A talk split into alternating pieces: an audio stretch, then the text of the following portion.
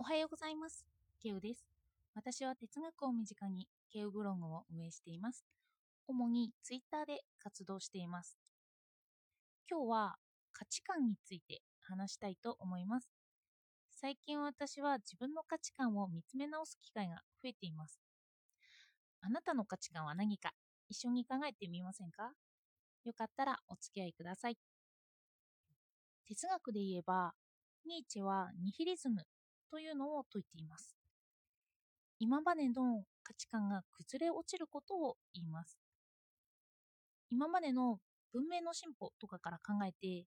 文明の進歩は人類を幸せにするっていうものが信じられてきましたけど、実はそうでもないかもしれないという考え方が蔓延してくるということですよね。長時間労働が文明の進歩とともにあったり、公害とか環境問題とか文明が発展してきたことがかえって人類にとってマイナスに働くものが増えてきたからだからニヒリズムが解かれ始めたという背景があります。これに伴って宗教での道徳も疑わしくなってきたんですよね。ニーチェの言葉で神は死んだというのは有名なんですけどこれも宗教を信じていればよかった価値観が崩壊したんですよね。そして何をよりどころにすればいいのかわからない。基準がわからなくなるんです。有名なのは、どうして人を殺してはいけないのか？という質問に集約するような、そういった価値観の揺らぎです。普通に答えられなくなるんですよね。ニーチェはニヒリズムを説いて、この先200年はニヒリズムが蔓延するだろうって言うんですよね。ニーチェが亡くなったのは1900年なので、2100年頃まではニヒリズムだと想定したのかななんて考えられます。そして、その価値観がなくなるというニヒリズムには2つあります。受動的ニヒリズムと能動的ニヒリズムというのを2つニーチェは説いているんですよね。受動的ニヒリズムというのは今まで信じてきたものがなくなってしまったのでもうどうでもいいやと思ってしまうことです。夢や希望も持ってないという状況ですね。他の人が幸せそうにしてるのを見ても、そんなものは虚構なんだって密かに思ってしまいます。自分の決定もそれは本能なのに動かされているだけで、自分なんてないんだっていうような考え方にもなってきます。これが受動的ニヒリズムで消極的ニヒリズムと言ったりします。シニシズムというようなあの価値相対主義的何をしても社に構えて冷静霊障的に物事を見てしまう態度そういうものとも結びついているあり方です。そして一方反対の能動的ニヒリズムというと価値観の崩壊から新しく自分で価値を築き上げていくことを言います。これは自分だけの新しい価値観を作り上げるんですよね。そしてこの新しい価値観を作り上げることに関して脱構築という考え方と再構築という考え方があります。ニーチェが言ってるのはおそらく脱構築だと思うんですけどあの私は脱構築という言葉の方が馴染み深かったので説明しますがこれは自分の価値観が崩れたのなら、その崩れた価値観の枠組みから自分の価値をまた作り上げることを言います。例えば、幸せのいい悪いがなくなったとしますよね。そしたら、その幸せについての価値観をまた作り上げる。というのが、その枠組みの中でなくなるというのが脱構築。そこからまた作り上げる。という考え方ですよね。これに対して再構築というのは、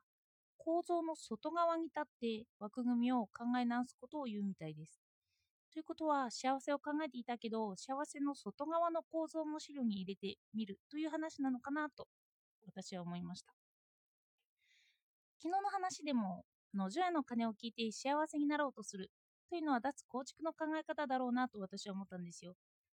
これに対して幸せという価値観もまた再構築して幸せになるとは言わない。それでも仏教で言えば悟りを開こうというようなそんな心が落ち着くというような近いもの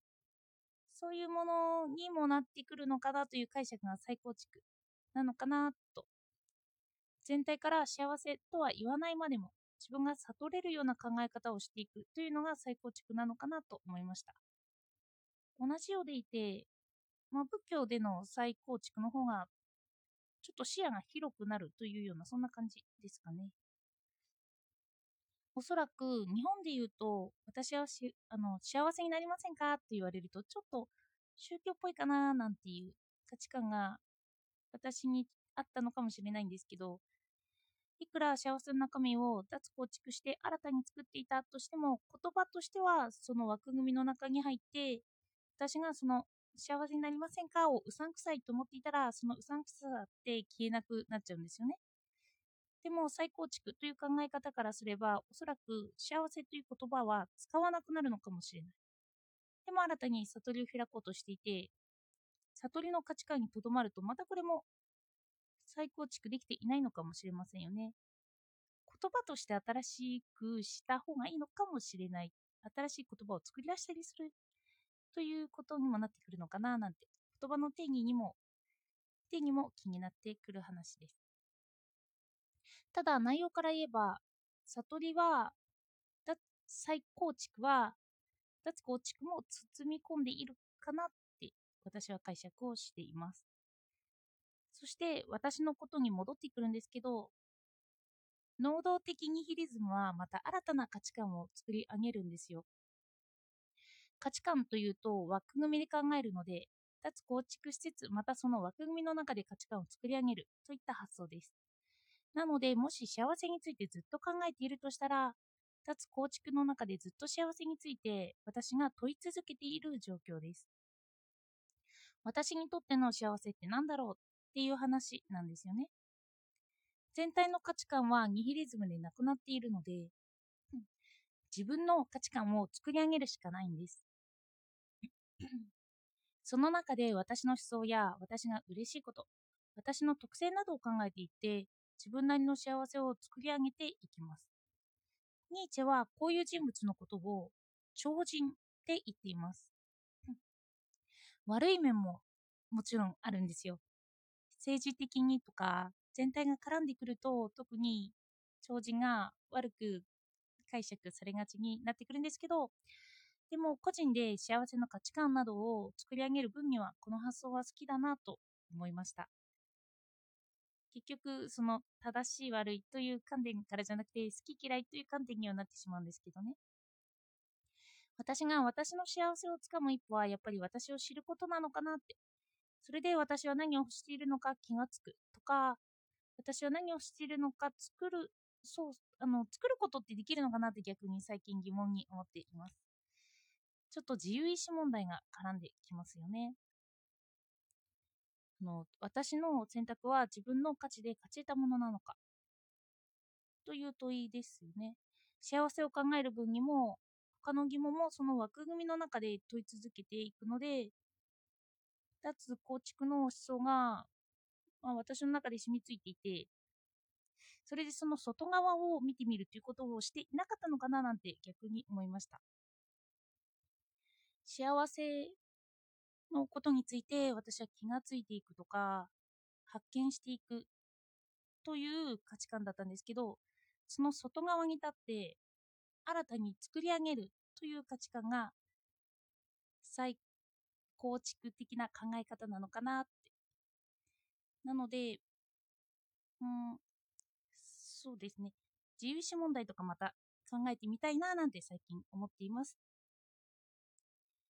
では今日は幸せとニヒリズムについて話してみました。今日もお聴きいただいてありがとうございました。